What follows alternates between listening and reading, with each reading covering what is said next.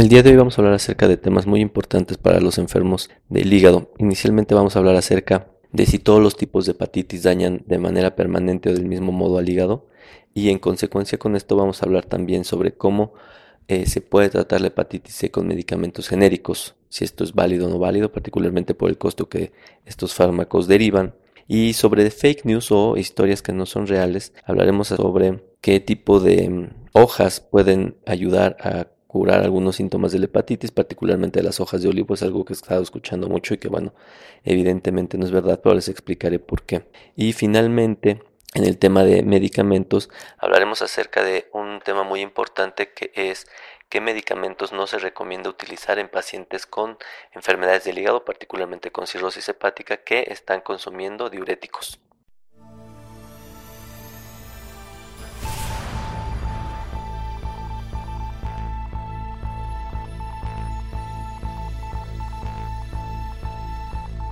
Hola, ¿qué tal? ¿Cómo están? Bienvenidos al podcast para pacientes con enfermedades hepáticas. Mi nombre es Norberto Chávez Tapia, yo soy médico, soy gastroenterólogo y hepatólogo.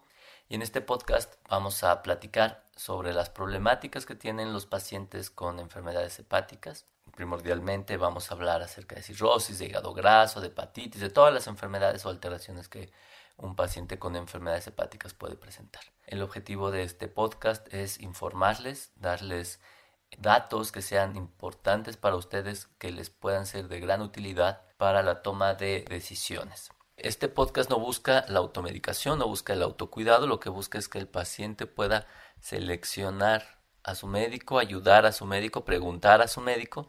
Esto es sin duda muy útil porque va a facilitar el proceso de atención de estos pacientes que suele ser bastante complejo. Bien, en el tema de las hepatitis podemos hablar que existen hepatitis es cualquier cosa que inflama el hígado. Eh, esto puede ser desde el alcohol, por ejemplo, si ustedes consumen grandes cantidades de alcohol y al día siguiente se hacen unas pruebas de funcionamiento hepático, van a observar que pueden tener niveles entre 300, 400, 500 o a veces hasta más, ¿no? Dependiendo de lo crónico y lo, y lo intenso del consumo. Entonces eso es una hepatitis de origen alcohólico, por ejemplo. Puede haber hepatitis por fármacos o el daño hepático inducido por fármacos, en donde por consumir medicamentos o no solo medicamentos, de esos sustancias naturistas pueden elevar de manera muy importante también las pruebas de función hepática. Y recordemos que las pruebas de función hepática sencillamente son sustancias que se deberían de encontrar dentro de las células y que cuando se mueren las células, que cuando se inflama el hígado, se liberan a la sangre y es por eso que las podemos medir. Sin embargo, de lo que más frecuentemente escuchamos son de las hepatitis virales. Las hepatitis virales son 5 en general, hay algunas pequeñas salvedades, pero en general son 5 que van de la A a la E, A, B, C, D, E. Las hepatitis que son o que pueden ser crónicas son la hepatitis B y la hepatitis C. La hepatitis B es relativamente rara en México y si se infecta uno o se expone uno al virus en una edad adulta, es poco probable que se vuelva crónica. Esto significa que si una persona adulta se expone al virus de la hepatitis B, aproximadamente solo el 15% de ellos van a permanecer crónicos. Voy a enfatizar por qué es importante hablar de si es crónico o es agudo. Por el contrario, en los pacientes que tienen hepatitis C y se infectan a cualquier edad, aquí si no importa si es en edad eh, adulta o en la infancia, cerca del 85% de los adultos que se infectan con virus de hepatitis C van a permanecer crónicos. Crónico significa que no se va a quitar a menos que nosotros hagamos algo, es decir, a menos que le demos un antiviral específico, ya sea para el virus de hepatitis B o para el virus de hepatitis C. Para definir cronicidad es muy importante que hablamos de un periodo de seis meses o más. Si en seis meses no se ha eliminado al virus de hepatitis B o hepatitis C de nuestro organismo, es muy probable que tengamos una infección crónica. Bueno, no es muy probable, es definitivo que tenemos una infección crónica. Y entonces sí, las personas que tienen hepatitis B o hepatitis C crónica son las personas o son los virus que van a ocasionar un daño crónico que puede ser permanente en el hígado.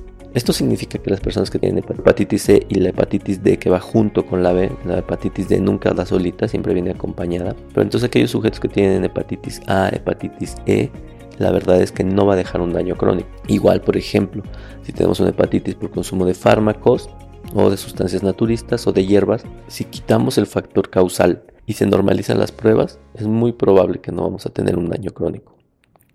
Esto significa que se cumple este dogma que conocemos de que el hígado se regenera. Y así es. Si nosotros dañamos nuestro hígado de manera aguda, no de manera crónica, de manera aguda, podemos ver que se va a regenerar. Con el tiempo va a volverse a la normalidad, las funcionalidades van a ser idénticas y no va a quedar ningún daño, ninguna secuela, ninguna cicatriz en términos globales.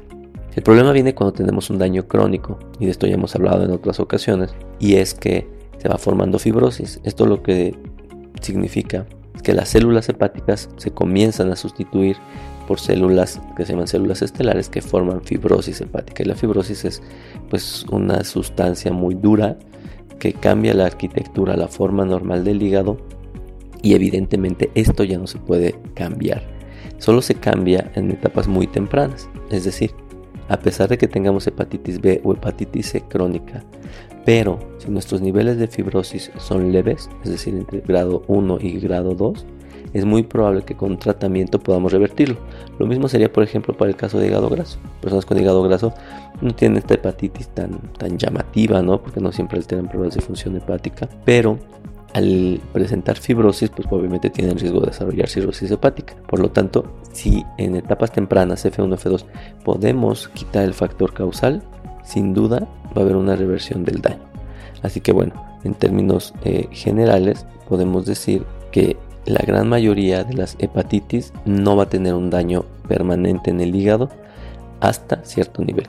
Pero como esto ni duele, ni se siente, ni se da uno cuenta, es muy poco probable que podamos detectarlo tempranamente y la historia al final del día es que vemos a los pacientes con un daño ya muy avanzado cuando es irreversible. Así que por eso es muy importante que si presentamos ligeras alteraciones en nuestras pruebas de laboratorio o si sabemos que tenemos antecedentes para este tipo de enfermedades, es muy importante acudir con el médico para evaluación y obviamente un potencial tratamiento. Y justamente hablando del tratamiento de las hepatitis virales, quisiera hablar acerca del tratamiento de la hepatitis C crónica, eh, que actualmente ha sido una de las enfermedades que causado revolución a nivel mundial, ya que existen eh, tratamientos que son muy eficientes. Anteriormente los tratamientos eran francamente ineficientes, menos del o alrededor del 15% de las personas o el 20% de las personas que reciben un tratamiento durante un año se curaban y hoy aproximadamente el 95% de las personas con un tratamiento que puede ir entre 3 a 6 meses se curan, lo cual evidentemente es una excelente noticia para aquellas personas que padecen hepatitis C. Es obvio que la mayoría de la población va a acudir a alguna institución pública para recibir este tipo de tratamiento y el problema que tienen estos tratamientos es, un, es su costo extremadamente elevado. Esto es un problema tanto para las instituciones, obviamente no hay un presupuesto que tolere fármacos tan caros para el 100% de sus afectados y para el paciente, porque pues el paciente se desespera, evidentemente quiere recibir un tratamiento por los beneficios que esto puede otorgar y el no poderlo recibir en su institución de salud pues lo obliga a buscar alternativas. A veces pagarlo ellos, pero como les digo son costos eh, increíblemente altos que no toda la población puede solventar, por un lado. Por otro lado, no siempre es fácil saber dónde encontrarlos. Aquí sí se recomienda que hablen con un gastroenterólogo, con un hepatólogo, ya que no todos los médicos tienen como el conocimiento o el acceso de la industria a estos fármacos e incluso la misma industria está más interesada obviamente en vender grandes cantidades de fármacos al gobierno que pequeñas cantidades a la gente. Esto no quiere decir que no se pueda, puede, habrá personas que podrán financiarlo, habrá personas que no. Y ha surgido un mercado, por llamarlo así, o una alternativa a todo esto, es el uso de medicamentos genéricos. Mm, este es un gran hueco gris en la legislación, al menos no mexicana, pero sí en, otros países, por una razón. La India y Egipto, hasta donde tengo entendido, son los países que pueden producir medicamentos genéricos para la hepatitis C. Algo que ellos hacen que, que se considera que no es legal en el país es, pues obviamente, venderlos fuera de este país. Entonces, pero es algo que está ocurriendo, ¿no? Hay muchas compañías, particularmente en la India, que se dedican a vender o a exportar de alguna manera los fármacos. Exportar es una manera de decirlo porque bueno, lo que se hacen es enviar los fármacos a distintos países de Latinoamérica o a cualquier parte del mundo en general. Y el costo es, la verdad, bajísimo. Probablemente sea del 10% del costo del fármaco aquí en, México. Eh, nosotros hemos tratado muchos pacientes con, con este tipo de antivirales y la respuesta es similar. Incluso no solo nosotros, sino hay artículos científicos publicados en una de las mejores revistas de patología mundial en donde mm, hacen una comparación entre los medicamentos genéricos y los medicamentos de patente y les va igual. Lo cual tiene sentido porque ya se ha demostrado que en muchos escenarios, si el fármaco está producido en condiciones adecuadas, es idéntico en términos de funcionalidad a otros, a los fármacos de patente o de marca. Sin embargo, y el problema radica mucho en esto, es que hay que tener mucho cuidado con quién va a hacer esto, porque obviamente al ser un medicamento genérico uno no sabe exactamente qué está pasando, ¿no? Digamos que aquí hay varias, varios tips o varias maneras de darnos cuenta de qué hay que hacer. Primero, obviamente, saber si hay gente que ya tiene una respuesta viral sostenida, es decir, si tiene un estudio de sangre que demuestra que se eliminó el virus. Eso es una cosa que, nos puede ayudar mucho a saber si el fármaco que les están otorgando es bueno o no. Segundo, se recomienda que se tenga contacto directamente con la gente con la cual se está vendiendo el fármaco en la India. No quiere decir que ellos no nos puedan tampoco enviar otro tipo de cosas, pero al menos sabemos que no, no en México alguien está haciendo algo fraudulento. En términos generales hay que tener mucho cuidado con las personas que se dedican a esta importación de fármacos. Sí recomiendo que se asesoren por parte de un médico que tenga experiencia viendo pacientes con hepatitis C y este tipo de fármacos para ver o darnos cuenta, por ejemplo, de los empaques, de las marcas que utilizan, etcétera. La verdad es que ahí nos puede apoyar un poco. Ahora no podemos evitar y hay que decirlo que sigue siendo una apuesta. Es algo que ni siquiera yendo a la India y comprándolo estamos seguros de que nos están otorgando lo que están diciendo. La verdad es que con las experiencias que hemos tenido con algunos proveedores en la India es que sí son los fármacos, los pacientes han tenido buena respuesta, pero bueno, finalmente al no tener la certidumbre de que están producidos en un lugar en específico, que no estamos en esa zona, que no son obviamente los fármacos que produce la compañía, pues evidentemente pues siempre existe este temor, ¿no? De, que ocurra algo malo. Así que bueno, en resumen, podemos decir que sí, efectivamente sí funcionan, pero hay que tener mucho cuidado para que no nos estafen, porque si bien es cierto que puede ser el 10% del costo, sigue siendo una cantidad de dinero que es importante para cualquier economía familiar.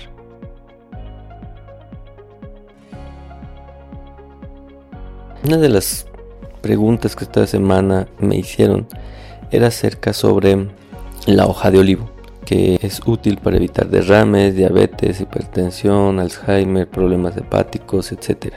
Mm, hay una serie de información que podemos encontrar en, internet, en las redes sociales, etc. sobre los efectos que puede tener este tipo de tratamiento alternativo. Por ejemplo, dicen que puede ser útil para combatir la hepatitis B, algo de lo que platicamos eh, previamente. Eh, habla de los componentes nutricionales que tiene cómo hacer test, un montón de cosas, Son aspectos que aparentemente son avalados por, por algún especialista. De hecho es una persona que tiene un sitio brutal de YouTube que hizo una serie de mentiras bastante grandes. Como les decía, en las semanas previas tuvimos una, un Facebook Live en donde hablábamos acerca de cómo identificar las dietas, por ejemplo, las dietas eh, que son peligrosas para la salud. Y creo que lo mismo podríamos aplicarlo por cómo podremos identificar remedios naturistas que son útiles para la salud. Yo, finalmente desde el punto de vista científico, nuestro objetivo no es, o mi objetivo no es satanizar algún tipo de, de terapia, ¿no? En realidad, si la terapia está bien estudiada, bien evaluada, con la suficiente rigurosidad como la pedimos para los otros fármacos, no le veo mayor problema, ¿no? El problema viene cuando no le pedimos esta rigurosidad y entonces obviamente ponemos en riesgo nuestra salud. La verdad es que de las formas en que podemos identificar que algo no es cierto es que sirva para todo. O sea, si algo sirviera para todo, honestamente pues no habría diabéticos, no habría personas. O sea, el Alzheimer es una de las enfermedades que más dinero está costando en el mundo y de hecho en semanas previas se, se, publicó una serie de artículos sobre potenciales fármacos para alterar el curso de Alzheimer y obviamente serían una revolución a nivel mundial. Entonces me parecería un poco absurdo que unas hojas de una hierba, la que sea, no tiene que ser olivo ni nada, sencillamente puedan hacer lo que no ha hecho ningún otro fármaco. Además me, me llama la atención que busquen que esto sustituya de alguna manera lo que sí se sabe que puede mejorar casi todas las enfermedades y es la mejoría en el estilo de vida. Es decir, si nosotros mejoramos nuestra alimentación, si nosotros mejoramos nuestra actividad física, si no abusamos del alcohol, si no fumamos, si mantenemos un peso corporal normal, si realizamos una actividad física regular, obviamente va a haber beneficios para todas las enfermedades. Por ejemplo, es de las pocas cosas en donde sí podemos observar que una intervención puede afectar a distintas enfermedades, pero el consumo de alguna hierba, la que sea, en este caso que estamos hablando de la oliva, la verdad es que definitivamente no es una, una opción ni eficaz, ¿no? Que sería lo primero. Lo segundo es que necesidad tenemos de estar tomando cosas así tan extrañas. Y segundo, y el problema que más me estresa es que no sabemos si alguna de estas puede tener alguna contraindicación o efecto adverso con los medicamentos. No quiere decir con esto que, por sí misma la hierba sea mala. Muy probablemente a lo más que nos va a ocurrir es que sea inerte, ¿no? Es decir, no nos hace nada y nos estamos tomando un tecito de, de buenas intenciones y nada más. Pero la parte estresante es que no hay información sobre interacciones medicamentosas. Es decir, a nadie en su sano juicio se le ocurre agarrar a pacientes que están tomando distintos medicamentos, quimioterapias, digo, medicamentos para enfermedades neurológicas, etcétera, etcétera, y a la vez darle el té que se les ocurra, ¿no? En este caso de, oliva, pero pues podría ser cualquier té. Evidentemente nunca vamos a poder saber si todos los tés que tomamos pueden tener alguna interacción medicamentosa y esto sí puede ser peligroso porque baja los niveles en sangre y por ende baja la acción del fármaco o porque puede disminuirlos o puede aumentarlos también. Y entonces es peor porque nos puede estar intoxicando el fármaco, pero no porque sea un mal fármaco, sino porque le estamos dando algo que incrementa sus niveles en sangre. Mi recomendación es que de momento yo no encontré ninguna información ni a favor ni en contra. Dado que estamos ni a favor ni en contra, no hay necesidad de exponerse a cosas que pudieran ser potencialmente peligrosas y particularmente que podrían tener interacciones con los medicamentos. Y finalmente hablando de estas interacciones y los medicamentos, en las personas que tienen enfermedades del hígado es muy frecuente que tomen múltiples medicamentos. Medicamentos para el control de la encefalopatía, para el control de las varices esofágicas, para el control de la citis particularmente. Y en esto los medicamentos que utilizamos con más frecuencia son los diuréticos. Son diuréticos que sus nombres eh, genéricos es furosemida y espironolactona, que se usan con relativa frecuencia entre dosis bajas a intermedias, rara vez el paciente con una enfermedad crónica del hígado con cirrosis tolera dosis altas, pero también podría llegar a eso. Por sí mismo, eh, los diuréticos tienen un potencial efecto adverso y es que obviamente en su intención de favorecer el flujo urinario, que es para lo que lo damos al final del día, para que se orine más y se puede eliminar el, acúmulo de agua tanto en el abdomen como en, las extremidades, en las piernas, eh, compromete un poco el funcionamiento renal. Y esto lo que hace es que, y por eso lo monitorizamos, puede ocasionar daño renal, que puede ser crónico, o sea, irreversible, o puede ser reversible. La mayor parte de las veces es reversible. Es bien importante tener esto en mente por una razón.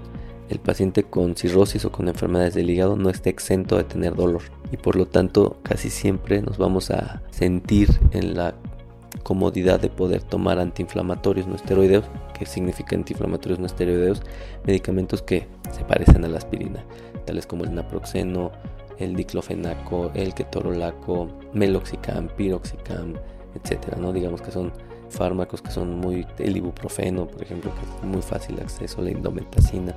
Estos fármacos el paciente los puede tomar con mucha naturalidad, particularmente y si está enfermo del hígado porque tiene cierto temor en consumir paracetamol, que es un fármaco que se tiene tildado de ser hepatotóxico.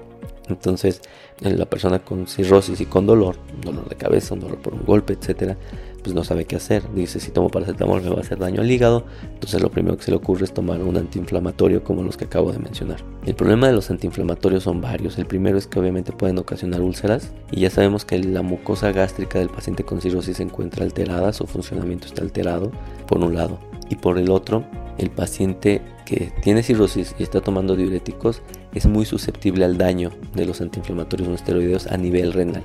¿Qué quiere decir esto? Que los antiinflamatorios como los que mencioné, pueden dar daño renal incluso en personas sanas, o sea, en personas comunes y corrientes que toman dosis muy altas o dosis muy crónicas, muy recurrentes de estos antiinflamatorios, pueden tener daño renal. Esto ocurre principalmente en personas de edad avanzada o que tienen otras enfermedades, pero en cirrosis o en personas con cirrosis que toman diuréticos, el daño puede ser muy grave y puede ocasionar daño renal lo cual puede o no ser reversible, pero lo que seguro sí hace es que mientras el daño renal esté persistente, no podemos dar un montón de medicamentos que necesitamos para la funcionalidad de los pacientes con cirrosis hepática. Y muchas veces hay que hospitalizarlos para poderles poner sustancias por vía intravenosa que les ayude a compensar este daño renal.